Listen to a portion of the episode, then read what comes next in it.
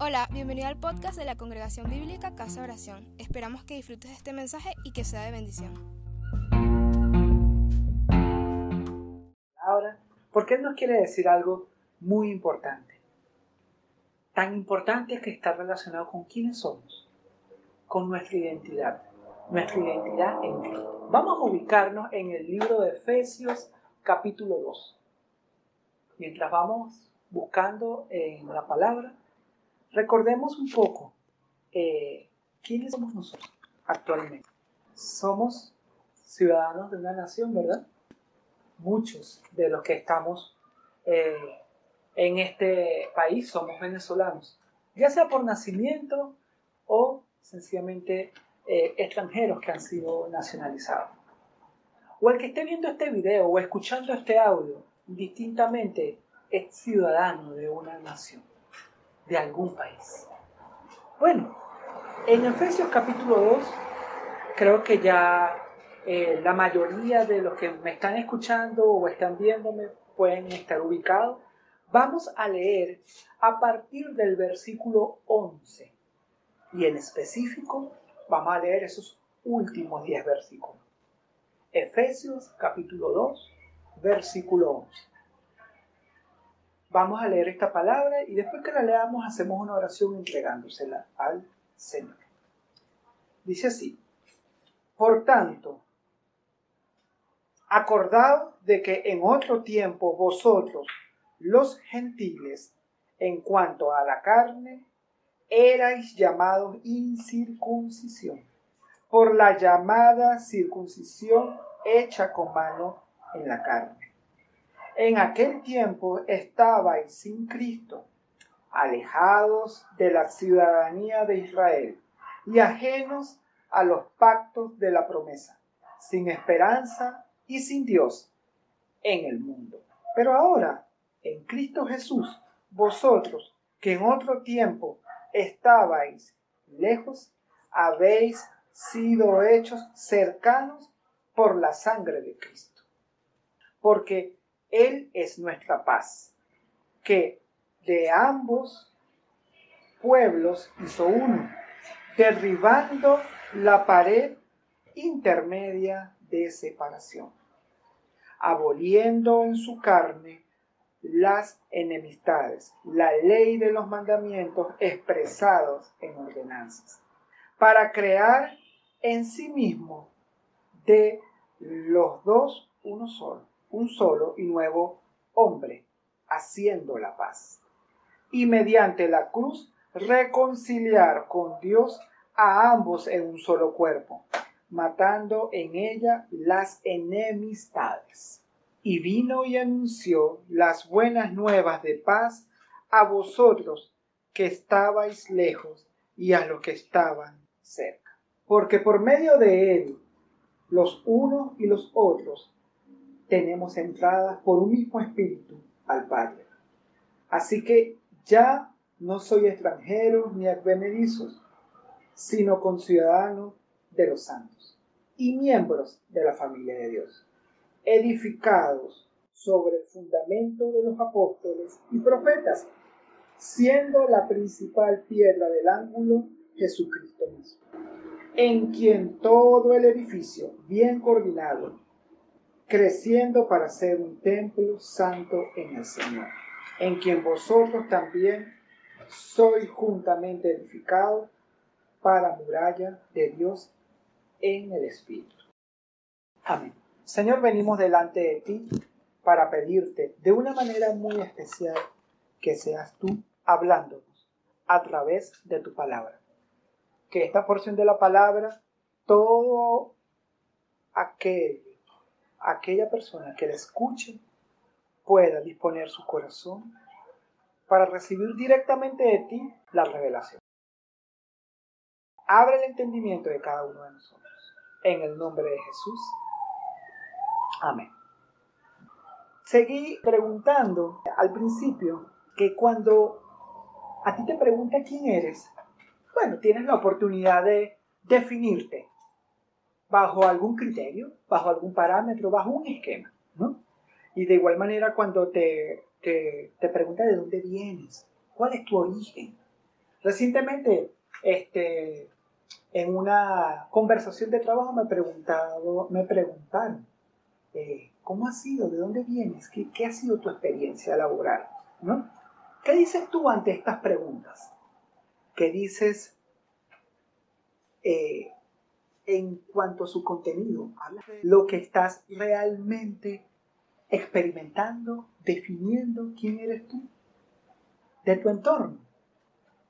Cuando hablas de eso, de quién eres, hablas de tu actual condición.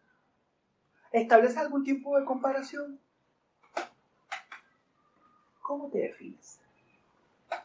Estas preguntas son solamente para que tú, delante del Señor, explores, te evalúes y te presentes. Y puedes hacer, pasar esa rejilla y decirle delante del Señor lo que Él te muestra para sencillamente dejar que Él obre en tu corazón. ¿Qué dice la palabra de Dios en quiénes somos realmente? En los versículos 11 y 12 nos dice una primera consideración en esta porción de la palabra y es, amados, acordados, que estabas sin Cristo. Estabais sin Cristo, dice textualmente la palabra. Alejados de la ciudadanía de Israel, ajeno de los pactos de la promesa sin esperanza y sin Dios. Estas frases están contenidas en los versículos 11 y 12. ¿A quién le dice este, le dicen estas palabras? A los gentiles. A todos aquellos que no eran el pueblo de Dios. Pero que, gracias a la maravillosa obra de Jesucristo, podían venir y escuchar esta palabra. Igualmente hoy Dios nos recuerda y nos dice, acordaos que estabais sin Cristo. Y si alguno de los que me está oyendo o viendo está sin Cristo, esperen un momento, porque hay muy buenas noticias para ustedes. Sin esperanza, sin Dios. Necesitamos tener una esperanza quizás para el mundo es bastante difícil de que podamos decir necesitamos tener un Dios. Pero sí es bastante fluido el escuchar y decir necesitamos una esperanza. Pues lo primero que Dios dice en su palabra es que nos acordemos que estábamos sin esperanza y sin Dios, sin Cristo. Ese es el punto de partida para cuando a ti te pregunten quién eres o de dónde vienes, tú recuerdes primero eso. No para decirlo, no para decir cuál era tu condición previa, sino para comprender en tu corazón qué es lo que ha pasado en tu vida. Y que pueda explotar tu corazón, pero para decir realmente quién es ahora Jesucristo. Por eso vamos al segundo punto, el segundo aspecto de esta porción de la palabra que está contenida en el contenido de los versículos 13 y 14.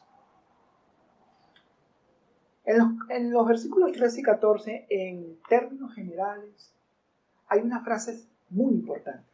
Y dice, habéis sido hechos cercanos por la sangre de Cristo. Hay un acercamiento. Porque Él es nuestra paz derribando la pared intermedia de separación. Segundo principio o segunda consideración que Dios nos habla hoy es, habéis sido hechos cercanos por la sangre de Cristo. Porque Él es nuestra paz, derribando la pared intermedia.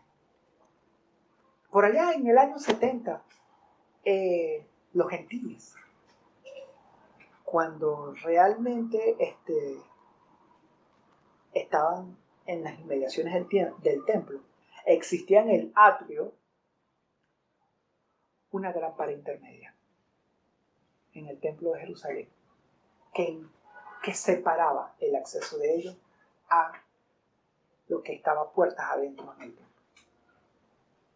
Ahora, en el templo verdadero y vivo que Dios ha este, establecido en medio de nosotros, está el hecho de que nosotros tenemos acercamiento a Dios a través de Jesucristo, que es nuestra paz y que ha quitado esa puerta intermedia. La ha derribado. Ha derribado toda pared, todo esquema humano que impedía el libre acceso. Posteriormente, en la palabra, continúa Dios hablándonos de una tercera e importante consideración. Y está contenida entre los versículos 15 al 18. ¿Qué consecuencia tiene para nuestras vidas el que, primero, recordemos de dónde veníamos, sin Cristo, sin esperanza, sin Dios? Y recordemos como segundo principio que habemos sido acercados al Dios verdadero a través de Jesucristo que es nuestra paz, derribando esa pared intermedia. Eso trae un tercer principio, que es una maravillosa consecuencia. Como consecuencia, abolió la enemistad que había entre Dios y el hombre. Abolió la ley para crear en Jesucristo ese nuevo hombre, apartado para él, reservado para el reino de Dios. Teniendo acceso directo al Padre por la obra redentora de la cruz. Estos tres primeros principios son maravillosos. ¿Saben por qué? Porque construye la base para que se levante el verdadero templo genuino, sin muros de piedra, sin límites humanos, sin esquemas ni pensamientos predeterminados.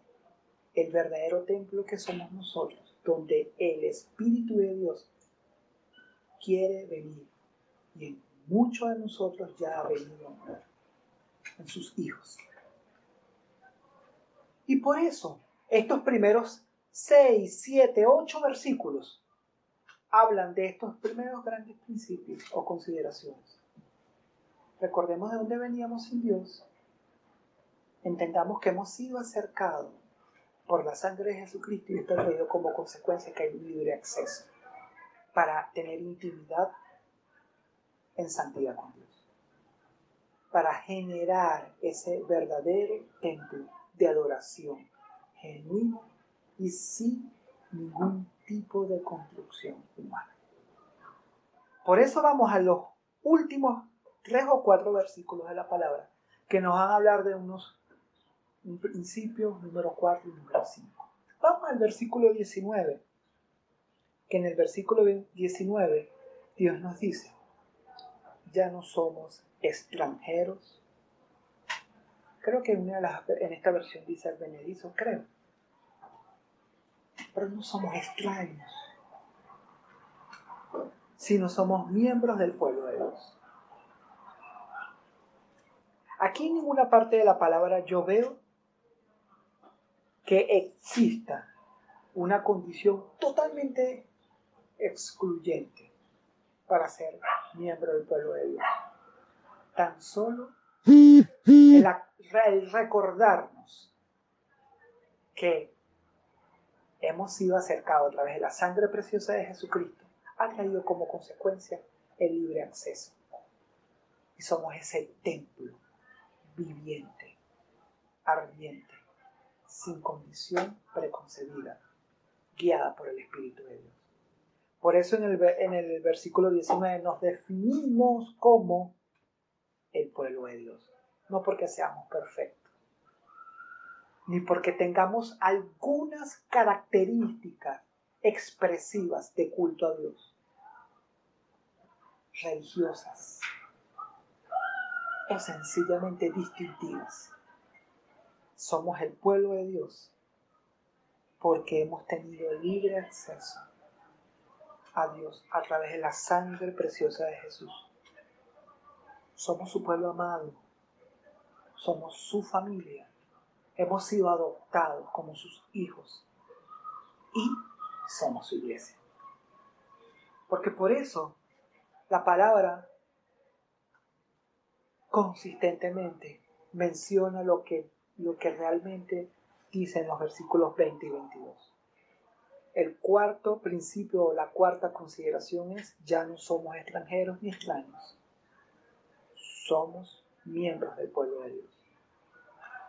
Y nos lleva a la última consideración que Dios tiene en medio de esta porción de la palabra. Fundamentado realmente dónde debe estar nuestro templo como realmente hijos del Dios viviente. Debemos estar fundamentados en la doctrina de Dios, en la verdadera y sana doctrina de Dios.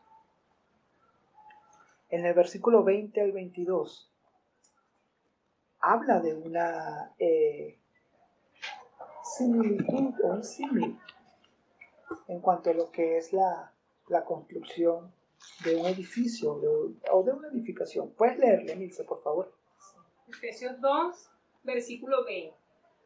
Edificados sobre el fundamento de los apóstoles y profetas, siendo la principal piedra del ángulo Jesucristo mismo, en quien todo el edificio, bien coordinado, va creciendo para ser un templo santo en el Señor, en quien vosotros también sois juntamente edificados para morada de Dios en el Espíritu. Amén. Nuestro fundamento es la doctrina de Cristo. ¿Y saben qué es el fundamento? Sobre quién estamos nosotros. Y sobre ese fundamento se va a ir colocando bloque tras bloque, pieza tras pieza, pegamento tras pegamento, conexión con conexión de manera coordinada, articulada, de manera tal que tan solo el que tengamos acceso directo al Padre por la sangre preciosa de Jesucristo nos permita en orden construir ese verdadero templo, esa verdadera iglesia, esa verdadera familia que Dios quiere que realmente seamos. Porque somos un cuerpo con orden, que tiene una guía y una dirección. Somos un templo vivo y santo, donde mora su Santo Espíritu. Para resumir, recordemos que hay cinco principios o cinco grandes consideraciones que Dios nos habla a través de esta porción de la palabra. Contextualmente, culturalmente, históricamente estaba hablándole aquí el Señor a los gentiles, a los que no eran su pueblo, los que no eran judíos, pero le estaba hablando a todos aquellos que decidieron acercarse a través de la sangre de Jesucristo para ser ese pueblo adquirido, esa nación santa, esos reales sacerdotes, ese pueblo apartado para Dios.